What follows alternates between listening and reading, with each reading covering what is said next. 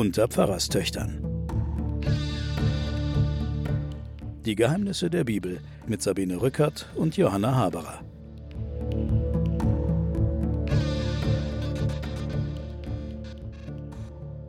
Willkommen zu den Pfarrerstöchtern und den Geheimnissen der Bibel.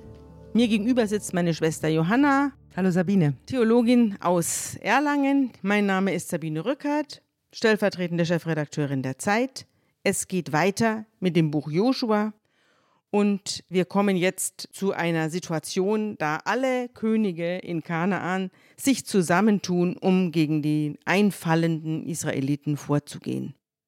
Und zwar die Könige der Hethiter, der Amoriter, der Kanaaniter, der Peresiter, der Hiviter und der Jebusiter, alle schließen sich zusammen, weil das kann nicht sein, dass die hier einfallen und eine Stadt nach der anderen platt machen. Diese Aufzählung kennen wir ja schon. Die kennen wir aus den ja. Abrahams-Geschichten, die kennen wir aus den Isaak und Jakob. Immer kommt diese Aufzählung der feindlichen Völker vor. Ja. Jebusiter sind nimmt man an die Ureinwohner Jerusalems. Ja, interessanterweise, mhm. und das wird man ja in dieser Nummer hier auch erfahren, in dieser Ausgabe unseres Podcasts, gab es Jerusalem ja schon. Jerusalem ist also nicht genuin israelitisch, schrägstrich jüdisch und schon gar nicht von Yahweh irgendwie Nö. gegründet, sondern da waren schon Leute und die hießen Jebusiter und glaubten sicherlich nicht an Yahweh, nee. sondern an wen auch immer, wahrscheinlich Baal. Mhm. Aber auf jeden Fall wurde da der Yahweh übergestülpt, diesen Bewohnern Jerusalems. Aber da kommen wir dann gleich drauf. Ja.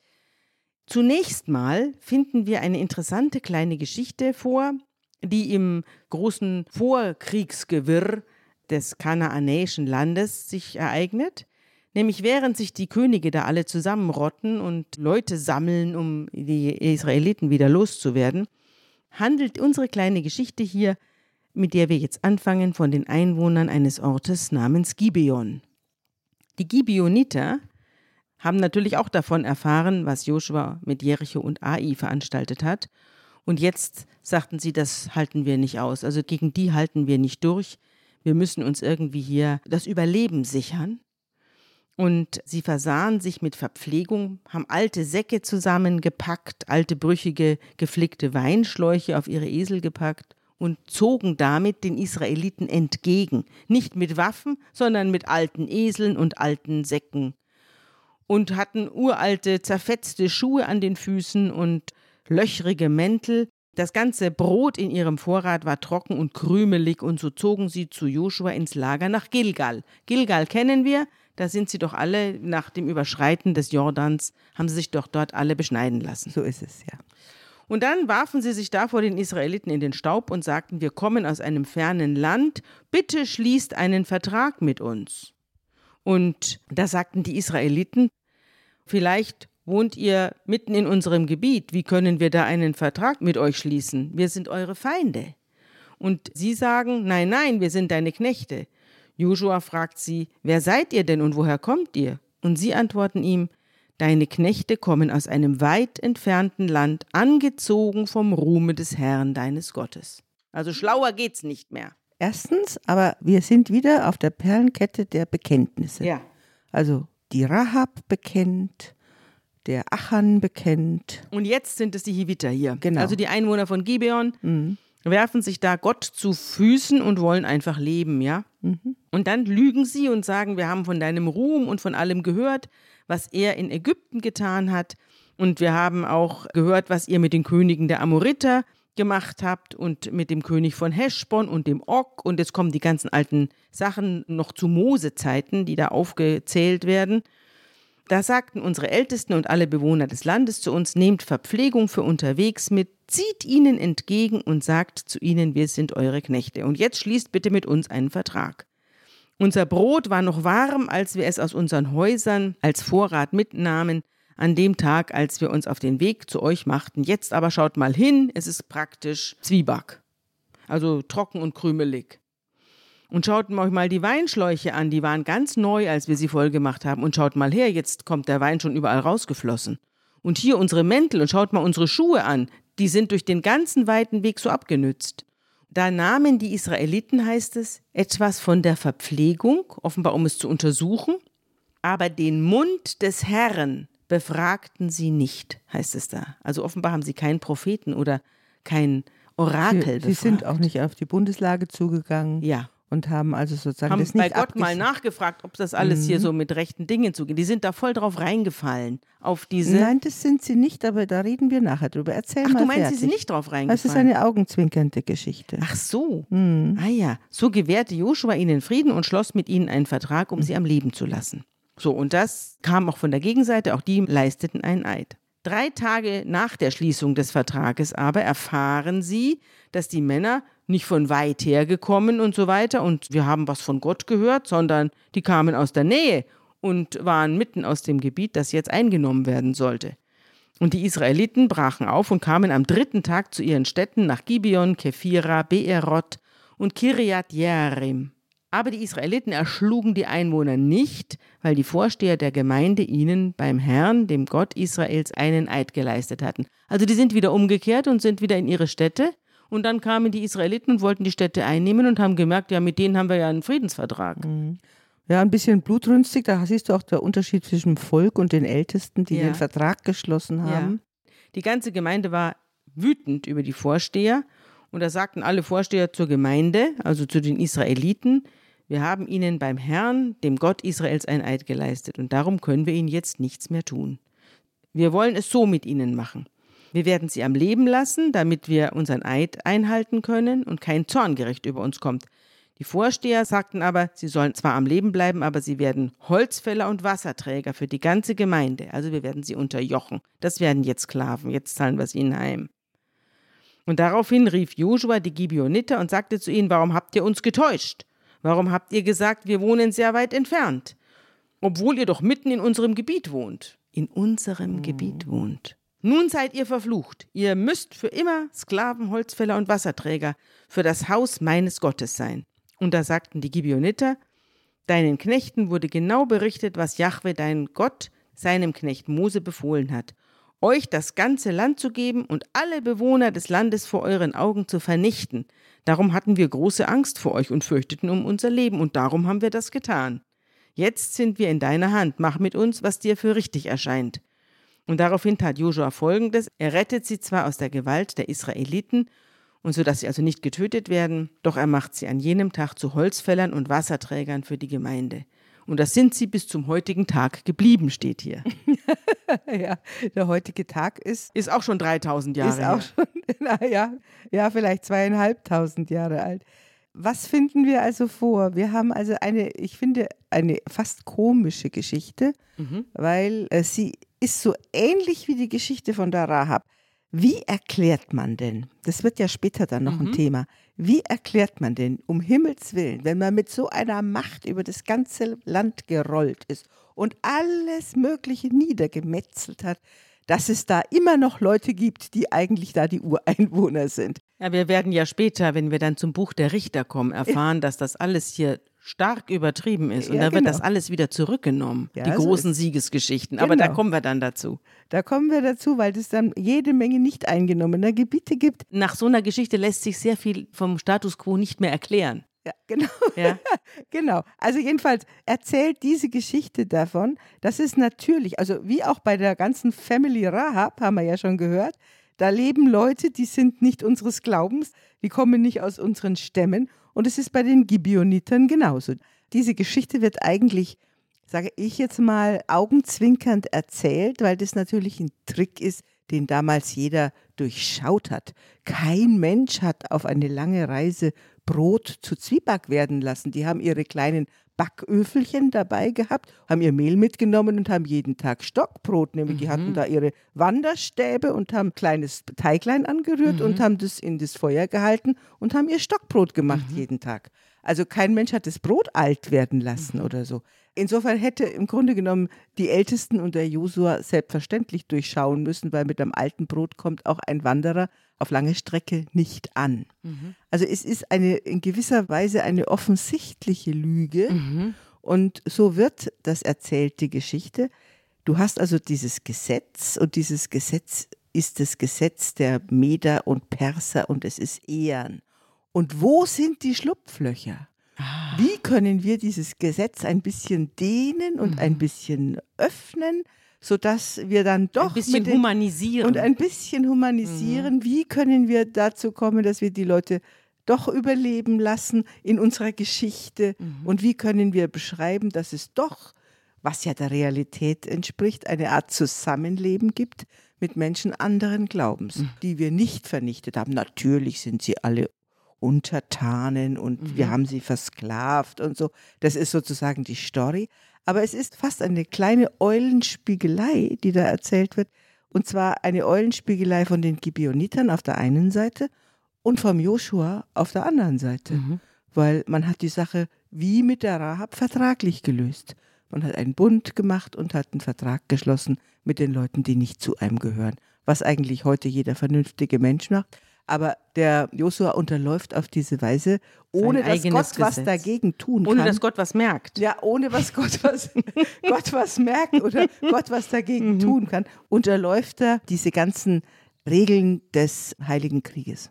Ja, ich wollte bei der Gelegenheit eine kleine Anmerkung dazu vorlesen, was unser Freund Jack Miles, der die Gottesbiografie geschrieben hat, was der zu dieser ganzen Landnahme mhm. schreibt. Als Gott Abraham übermenschliche Fruchtbarkeit versprach, sah er anscheinend nicht voraus, dass ihn dieses Versprechen dazu zwingen würde, zu einem Kriegsgott zu werden und so die Nachkommen Abrahams aus Ägypten zu befreien. Als er jedoch in diesem ersten Krieg seine Feuertaufe erhalten hatte, wurde ihm anscheinend sogleich bewusst, dass nun noch ein zweiter Krieg erforderlich werden würde. Die Israeliten brauchten nicht aus der Wüste zu ihm, um eine Heimat zu jammern. Er sieht ihre Not voraus. Er sieht ein, dass er, um sein früher gegebenes Versprechen der Gewährung von Land zu erfüllen, zu einem Eroberer werden und das versprochene Land dessen angestammten Bewohnern entreißen muss. Als Element in Gottes Identität ist der Eroberer also eng mit dem Befreier verknüpft. Aber es gibt einen Unterschied. Der Pharao unterdrückte die Israeliten und die Demütigung durch ihn wird als verdient dargestellt. Außerdem gibt sich der Herr Mühe, wenigstens dafür zu sorgen, dass der Pharao versteht, von wem er besiegt worden ist. Die Kanaaniter hingegen werden nicht so dargestellt, als hätten sie sich ein aktives Vergehen gegen Israel zu Schulden kommen lassen. Ihr Vergehen hat passiven und ungewollten Charakter. Sie sind, so glaubt der Herr, für Israel ganz einfach dadurch eine Versuchung, dass sie ihre nicht-israelischen Religionen praktizieren. Und wenn sie vertrieben oder ausgerottet werden, dann ist es für ihn nicht wichtig, dass sie, wie es der Pharao tat, einsehen, dass ihr Schicksal ein Ergebnis seines Willens ist. Als Verbündete bei der Eroberung Kanaans sind Gott und Israel zueinander also loyal, sonst aber brutal. Diese Stimmung der Brutalität verfinstert sich allmählich und am Ende des Buches der Richter, da kommen wir ja dann noch drauf, greift sie sogar auf die Beziehungen zwischen den zwölf Stämmen Israels über. Also, der Autor sagt, diese Brutalisierung, die jetzt bei Joshua stattfindet, wird später das Volk Israel selbst kaputt machen. Auch natürlich in der Rückschau. Wir müssen uns nochmal wieder vor Augen halten, wir reden jetzt von einem Buch, das vielleicht zwischen sieben und 400 Jahren vor Christus aufgeschrieben worden ist.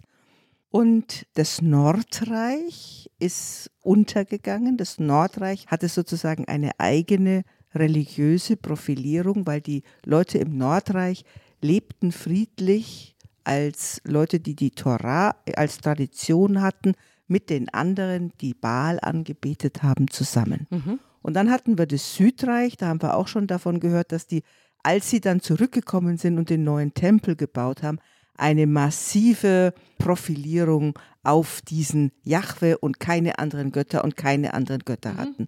Also wurde die Geschichte des Nordreichs immer als Abfallgeschichte erzählt. Ja. Und das war der Gegner. Also ja. ich sage jetzt mal ganz plakativ, so wie Westdeutschland und Ostdeutschland unterschiedliche Konzepte hatten, mit ihrer Geschichte umzugehen, mit ihren Politikern umzugehen. Mhm. So ähnlich erzählen sich hier die ja. Geschichten. Nordreich geht unter. Die Elite des Nordreichs wird nicht nur verschleppt, sondern flieht auch zum Teil ins Südreich. Haben wir und schon drüber geredet. Genau, Aufwertung Jerusalems. Genau. Dadurch. Und plötzlich mhm. gehen die Stories und die Legenden und die Traditionen ineinander über ja. und werden aber überwölbt von einer Redaktionsschicht, mhm. die jerusalemisch und jachwisch geprägt ist mhm. und diese Nordreichsitten, wo man zusammengelebt hat mit den Leuten anderen Religionen, die werden niedergemacht. Ja. Die werden auf der einen Seite erhalten mhm. und auf der anderen Seite redaktionell als falscher Weg deklariert. So kommen diese Geschichten zusammen. Also das heißt, wir haben jetzt historisch gesehen, haben es damit zu tun, dass eine politisch-religiöse Konstellation sich über die andere erhebt und deren Geschichten zwar mitnimmt, gleichzeitig aber mit ihrer eigenen Deutung überwölbt. Jetzt kommen wir zum Krieg mit den fünf Kanaaniterkönigen. Die fünf Kanaaniterkönige, von denen ich vorhin erzählt habe, haben sich also, während sich die Gibeoniter unterworfen haben, zusammengetan. Und Adonisedek heißt der König von Jerusalem. Das ist sein Name, Adonisedek. Und er hörte, dass Ai erobert und dem Untergang geweiht worden ist und auch Jericho und so weiter. Und er bekam große Angst. Und er bekam auch Angst, dass die Stadt Gibeon, die so groß war wie die Städte mit einem Königssitz und größer als Ai, dass die sich unterworfen hatte. Und darum sandte Adonisedek, der König von Jerusalem, Boten an Hoham, den König von Hebron, an Piram, den König von Jarmut, an Japhia, den König von Lachisch und an Debir, den König von Eglon, und ließ ihnen sagen, zieht herauf zu mir und helft mir. Wir wollen Gibeon schlagen, also die gehen jetzt gegen die Gibeoniter los, weil es mit Joshua und den Israeliten einen Friedensvertrag geschlossen hat.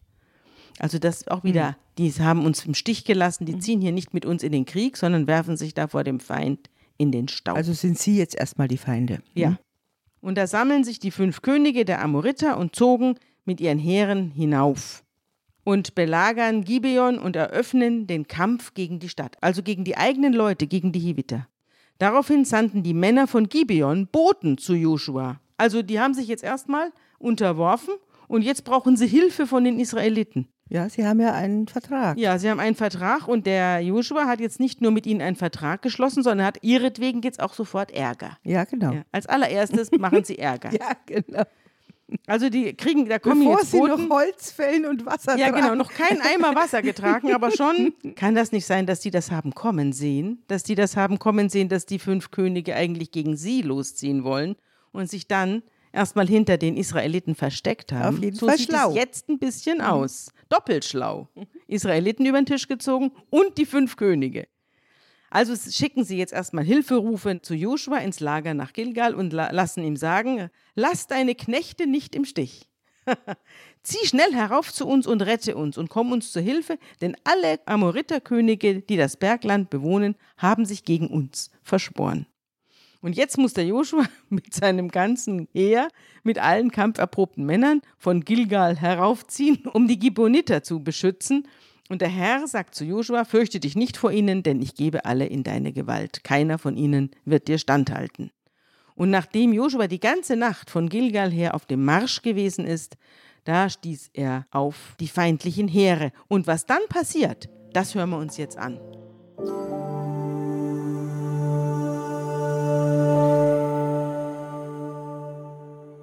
Und der Herr erschreckte sie vor Israel, dass sie eine große Schlacht schlugen bei Gibeon. Und sie jagten ihnen nach, die Steige von Bethoron hinauf, und schlugen sie bis nach Aseka und Makeda. Und als sie vor Israel flohen, den Weg von Bethoron hinab, ließ der Herr große Steine vom Himmel auf sie fallen bis Aseka, dass sie starben. Und von ihnen starben viel mehr durch die Hagelsteine, als die Israeliten mit dem Schwert töteten.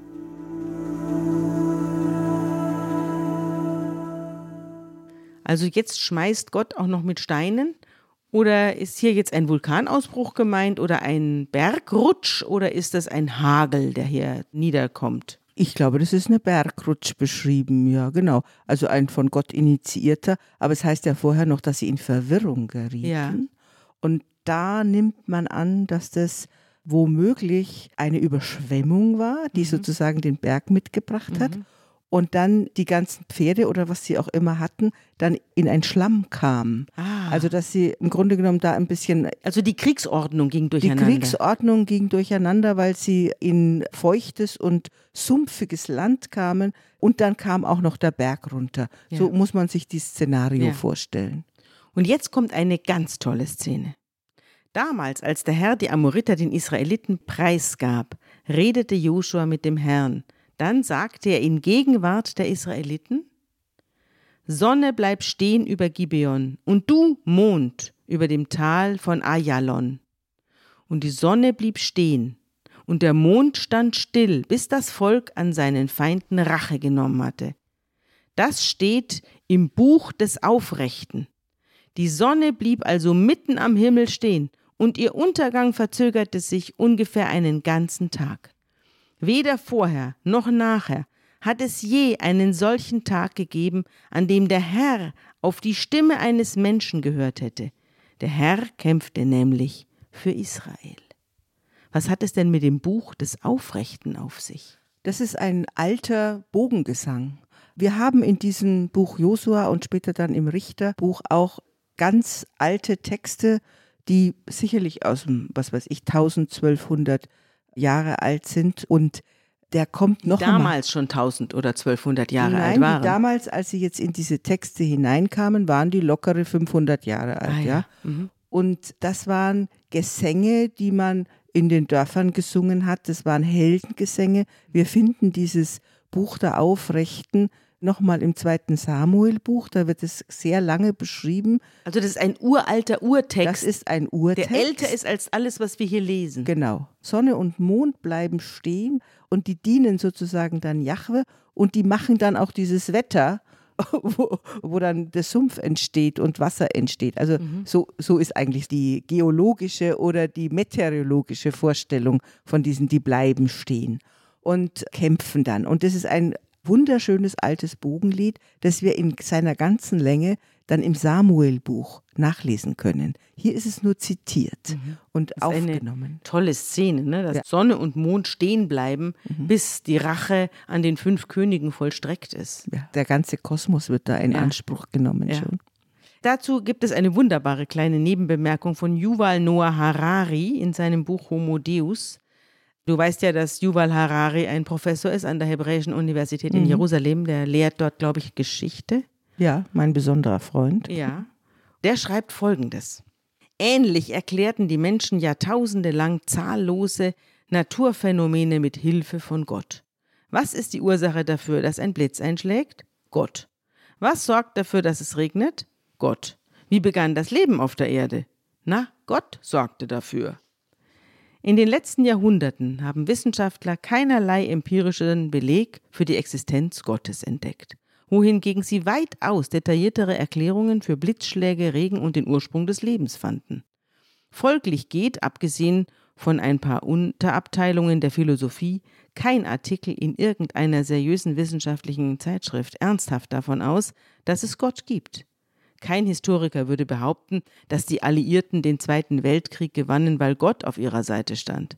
Kein Ökonom würde Gott für die Weltwirtschaftskrise von 1929 verantwortlich machen. Und kein Geologe würde sich auf Gottes Willen berufen, um die Tektonik der Erdplatten zu erklären. Das stimmt. Und er schreibt an anderer Stelle über die Erfindung Gottes. Wenn viele Menschen an Gott glauben, wenn Geld die Welt regiert und wenn der Nationalismus Kriege anzettelt und Großreiche errichtet, dann sind diese Dinge nicht einfach nur subjektive Überzeugungen meinerseits. Bei Gott, Geld und Nationen muss es sich folglich um objektive Realitäten handelt. Also Gott gibt es, weil wir ihn erfunden haben und weil wir an ihn glauben.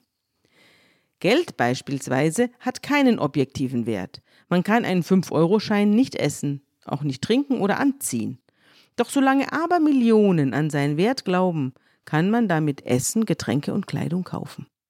Wenn der Bäcker urplötzlich seinen Glauben an den 5-Euro-Schein verloren hat und sich weigert, mir für dieses graue Stück Papier ein Laib Brot zu geben, ist das nicht weiter schlimm. Ich kann einfach ein paar Straßen weiter zum nächsten Supermarkt gehen.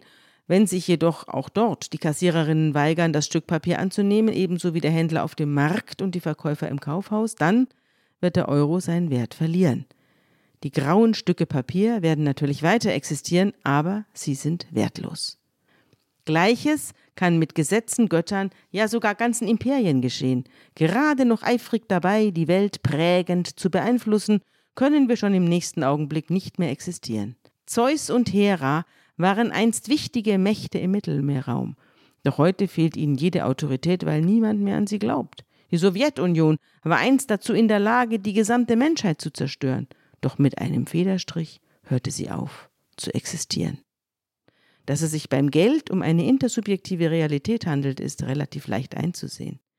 Ebenso gehen die meisten Menschen davon aus, dass antike griechische Götter, böse Imperien und die Werte außerirdischer Kulturen nur in der Fantasie existieren.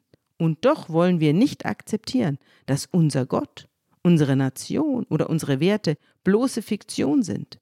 Denn das sind die Dinge, die unserem Leben Sinn geben. Wir wollen glauben, dass unser Leben einen objektiven Sinn hat, unsere Opfer zu mehr gut sind als nur für Geschichten in unserem Kopf. In Wahrheit jedoch hat das Leben der meisten Menschen nur in dem Geflecht der Geschichten, die sie einander erzählen, einen Sinn. Naja, der Herr Harari degradiert uns alle zu Idioten. Das ist ja die, ich sage jetzt mal, die, die wunderbare philosophische Richtung des Neurokonstruktivismus alles, was du an Wirklichkeit siehst, ist sowieso nur in deinem Hirn konstruiert. Nein, nein, das sagt er ja nicht. Er sagt ja nicht, dass der Baum konstruiert ist. Er sagt nur diese ganzen overwhelming Einfälle. Er sagt, das ist alles, alles, was wir irgendwie zur Sinnerklärung, ist nur konstruiert. Aber Herr Harari hat überhaupt keine Ahnung davon, was für eine alternative Geschichte er erzählen kann. Er kann nur die Dekonstruktion liefern, aber er hat keine eigene Geschichte, außer es ist nur, es ist nur, es gibt's nicht, es gibt's nicht. Allerdings umgekehrt, die Macht der Geschichten kannst du zum Beispiel sehen, wenn du mal verfolgst, wie beim Fall der Mauer in Deutschland. Ich habe das mal gemacht. Ich habe verfolgt, was in dem Jahr, bevor die Mauer gefallen ist, in den ostdeutschen Kirchen gepredigt wurde. Mhm. Welche Texte da gepredigt wurden. Und da hieß es, ich kämpfe für dich, halte du Ruhe oder mit deinem Gott kannst du über Mauern springen oder ich habe dich zu mir gezogen, ich werde dich befreien. Also diese Texte, die dann natürlich selektiv von mhm. den evangelischen Pfarrern zu diesen großen Friedensdemonstrationen gepredigt mhm. wurden, haltet ruhig und Frieden. Natürlich ist es eine Art Jericho-Erinnerung, die man hat bei dem Fall der Mauer, mhm. weil man hat mit einer vollkommen friedlichen und ohne Waffen singend und mit Kerzen in der Hand eine Mauer zu Fall gebracht. Und ich finde ehrlich, das ist natürlich eine rekonstruierte Geschichte. Man hat diese ganzen biblischen Texte angewandt auf die jetzige Situation und hat damit aber eine Realität geschaffen. Ja, aber das sagt Harari. Harari mhm. sagt, die Realität, die wir erschaffen, ist eine Realität, die wir in unserem Gehirn konstruiert haben. Die Geschichten, die wir einander erzählen, sind stärker als das, was uns tatsächlich physisch umgibt. Das sagt er doch. Aber er macht es in so einem abfälligen Ton immer. Es ist ja nur, es ist ja nur Fiktion. Es sind wunderbare Geschichten, die man zur Vernichtung, aber auch zur Befreiung oder auch zur Würde erzählen kann, der Würde des menschlichen Lebens erzählen kann. Ich finde nicht, dass er das abfällig tut. Ich finde, dass er da den einen oder anderen Zahn einem zieht und einem durch den Spiegel gucken lässt. Ich finde das außerordentlich erhellend, was er sagt. Und ich kann mir auch vorstellen, dass Herr Harari, ich nehme mal an, dass er Jude ist oder jedenfalls mal war, ich denke mal, dass er ein Atheist ist. Ja, er gehört dem jüdischen Volk an. Ja, und er kann sich wahrscheinlich vor Geschichten gar nicht mehr retten. Vielleicht mhm. wird man irgendwann so, wenn man zu viele Geschichten gehört hat. ja, ich finde aber, wie gesagt, wir haben ja in dieser jüdischen Religion, er vergleicht es ja mit dem Zeus, der plötzlich an Macht verliert. Und er sagt, alle Empiriker haben nicht nachweisen können, dass es Gott gibt. Aber da sind wir wieder an dem Punkt, an dem wir uns immer wieder irgendwie kappeln. Wie gesagt, das jüdische Volk hat einen Gott, der heißt, ich bin da, wenn ich da bin. Und übrigens kannst du mich nicht fassen. Ich verbiete dir, es überhaupt zu versuchen, mit empirischen Möglichkeiten mich zu fassen. Oder, wie ich häufiger schon zitiert habe, den Bonhoeffer, einen Gott, den es gibt, den gibt es nicht. Also mit dieser Dimension setzt sich der Harari gar nicht auseinander. Oder er setzt sich dann vielleicht, okay, ich will dir zugestehen, wenn er von der Macht der Geschichten erzählt.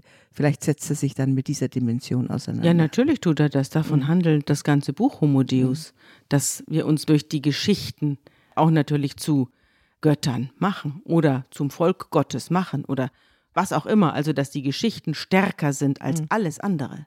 Das ist das, was er postuliert dass die Geschichten über die Menschen herrschen und dass die Geschichten Menschen stärker machen und die Selbsterzählung einen Menschen vom Opfer zum Täter machen kann und umgekehrt. Ich meine, das besprechen wir hier die ganze Zeit. Ja. Unser ganzer Podcast handelt von nichts anderem als von der Macht der Geschichte und der Macht der Geschichten.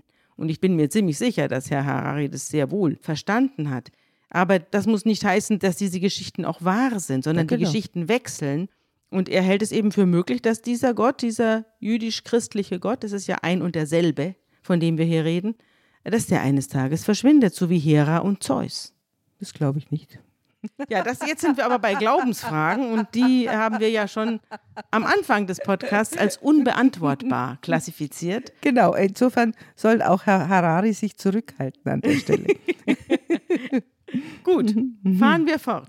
Joshua kehrt nachdem er die fünf Könige besiegt hat, ins Lager von Gilgal zurück. Die fünf Könige selber aber waren entkommen, das erfahren wir jetzt, und hatten sich in einer Höhle bei Makeda versteckt.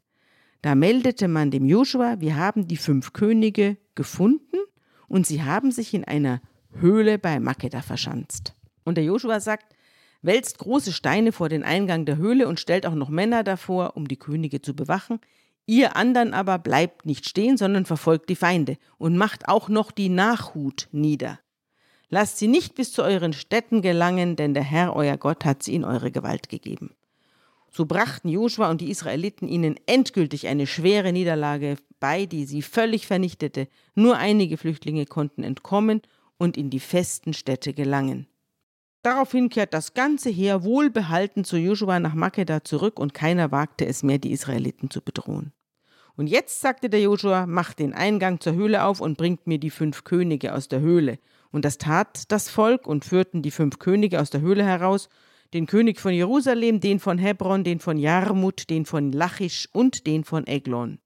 Und als man die Könige zu Joshua gebracht hatte, rief Joshua alle Israeliten herbei und sagte zu den Anführern der Krieger, die mit ihm ausgezogen waren, kommt her und setzt diesen Königen euren Fuß in den Nacken und sie kamen herbei und setzten ihnen den Fuß in den Nacken.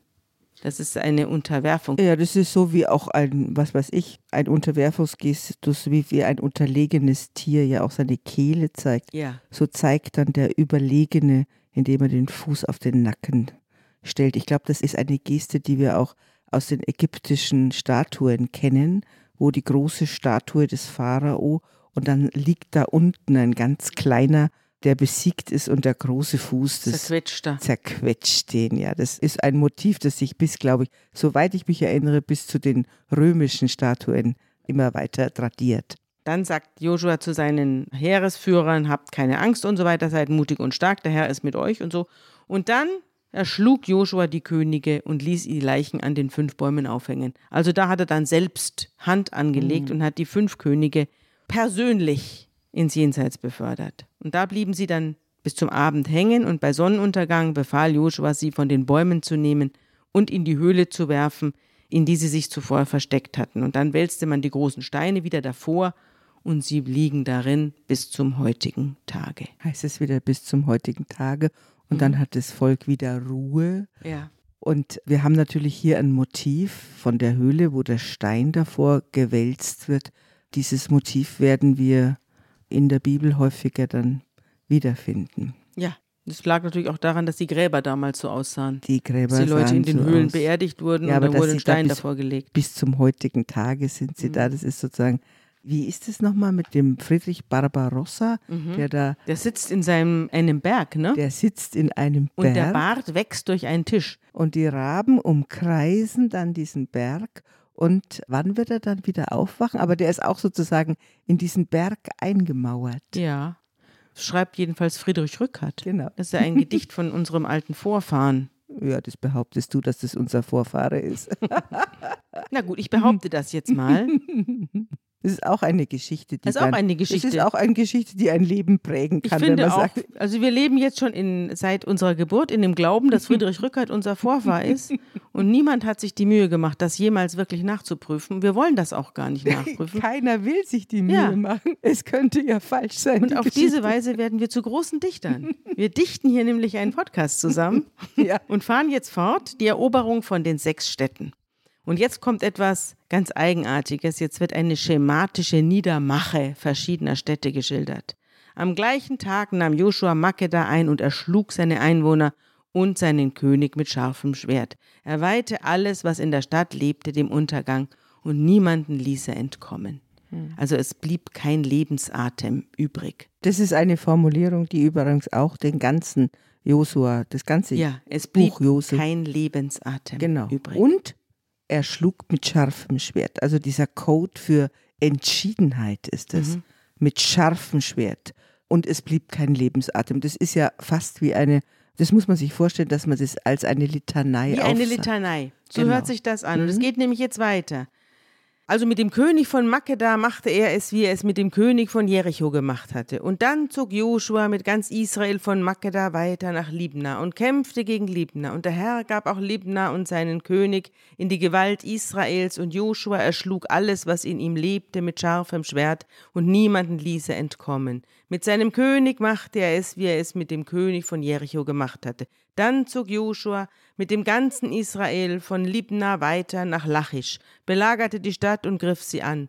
Und der Herr gab auch Lachisch in die Gewalt Israels und so weiter. Es wird also jetzt ein Gesang förmlich, also ein Todesgesang, der beschreibt, wie die Israeliten durch das Land Kanaan ziehen und eine Stadt nach der anderen fällt, wie ein Dominostein nach dem anderen. Das ist Und- kein Todesgesang, das ist ein Siegesgesang. Na, es kommt darauf an, aus welcher Perspektive man es sieht. Wenn man in Lachisch wohnt, wird man es nicht als Die Siegesgesang. Menschen, die das aufgeschrieben haben, die singen das als Siegesgesang. Ja, aber es geht sehr viel um Tod. Es Ja. geht ja sehr viel ums Erschlagen und es geht ums nicht übrig lassen und der Lebensatem, dass der ausgehaucht wird. Mhm. Also es ist ein großer Gesang, der betrifft die Stadt Lachisch, er betrifft die Stadt Geser, er betrifft die Stadt Eglon, er betrifft die Stadt Hebron und am Schluss die Stadt Debir. Und immer kommt es mit denselben Worten und denselben Gesängen und dem fast rhythmischen, wird beschrieben, wie Joshua hier eine Schneise durch das Land schlägt. Und am Schluss heißt es, so schlug Joshua das ganze Land, das Bergland und den Negev, die Schefela und ihre Ausläufer mit allen seinen Königen. Niemanden ließ er entkommen. Alles, was lebte, weihte er dem Untergang, wie es der Herr, der Gott Israels, empfohlen hatte. Also, das ist schon, puh, Eine Blutspur. eine Blutspur im, ja, im Namen Gottes. Jetzt hören wir uns mal an, wie das Kapitel dann endet.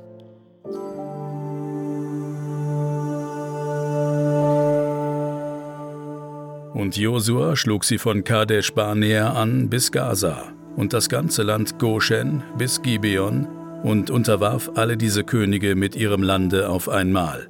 Denn der Herr, der Gott Israels, hatte für Israel gestritten.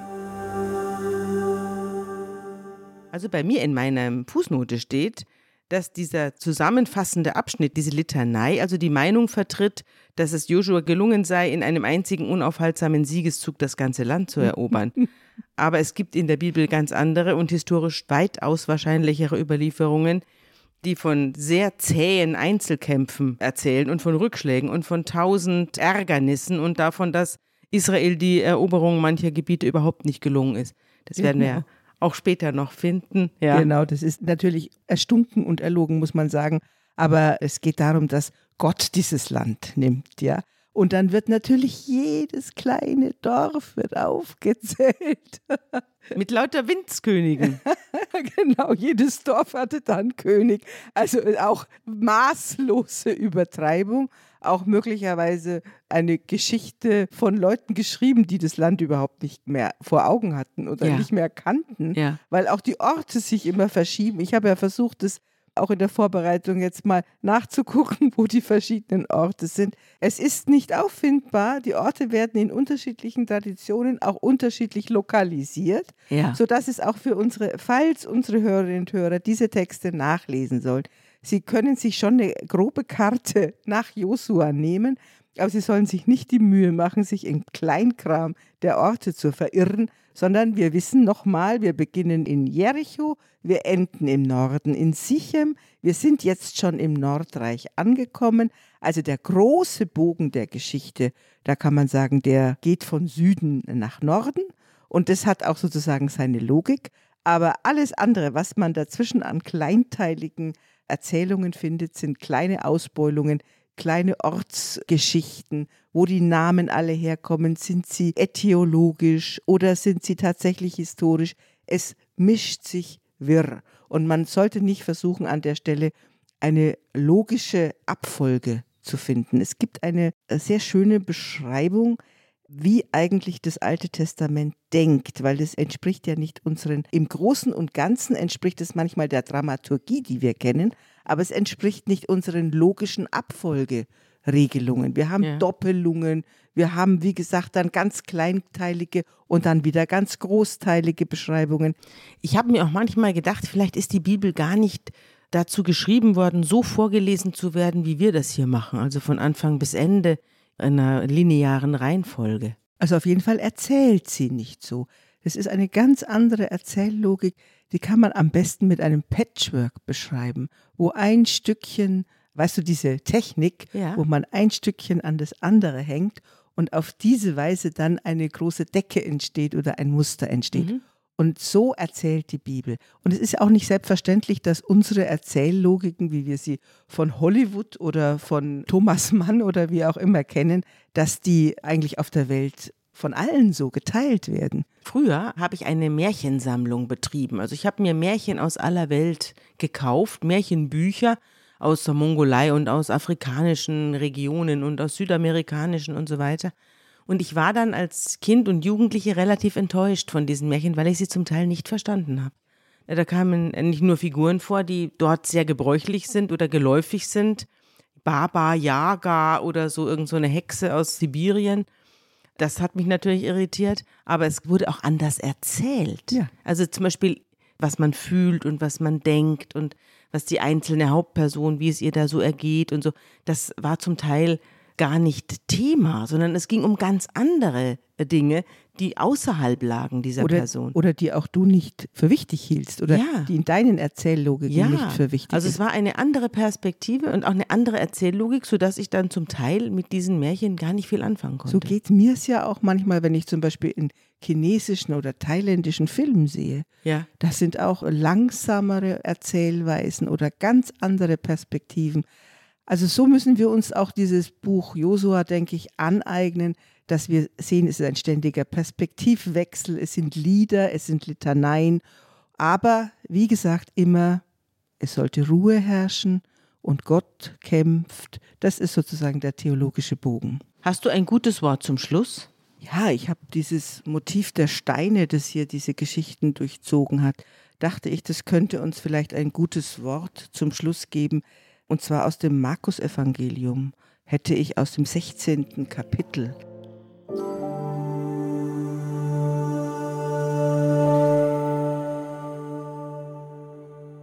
Als der Sabbat vergangen war, kauften Maria Magdalena und Maria, die Mutter des Jakobus, und Salome wohlriechende Öle, um hinzugehen und ihn zu salben. Und sie sprachen untereinander, Wer wälzt uns den Stein von des Grabes Tür? Und sie sahen hin und wurden gewahr, dass der Stein weggewälzt war, denn er war sehr groß.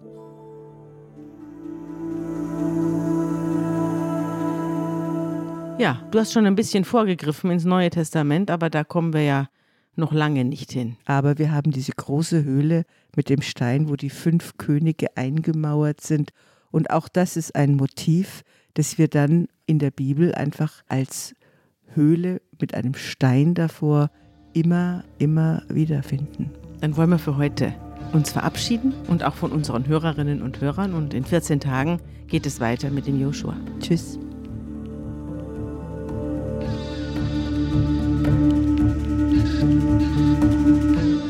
Unter Pfarrerstöchtern ist ein Podcast der Zeit und von Zeit Online. Produziert von Pool Artists.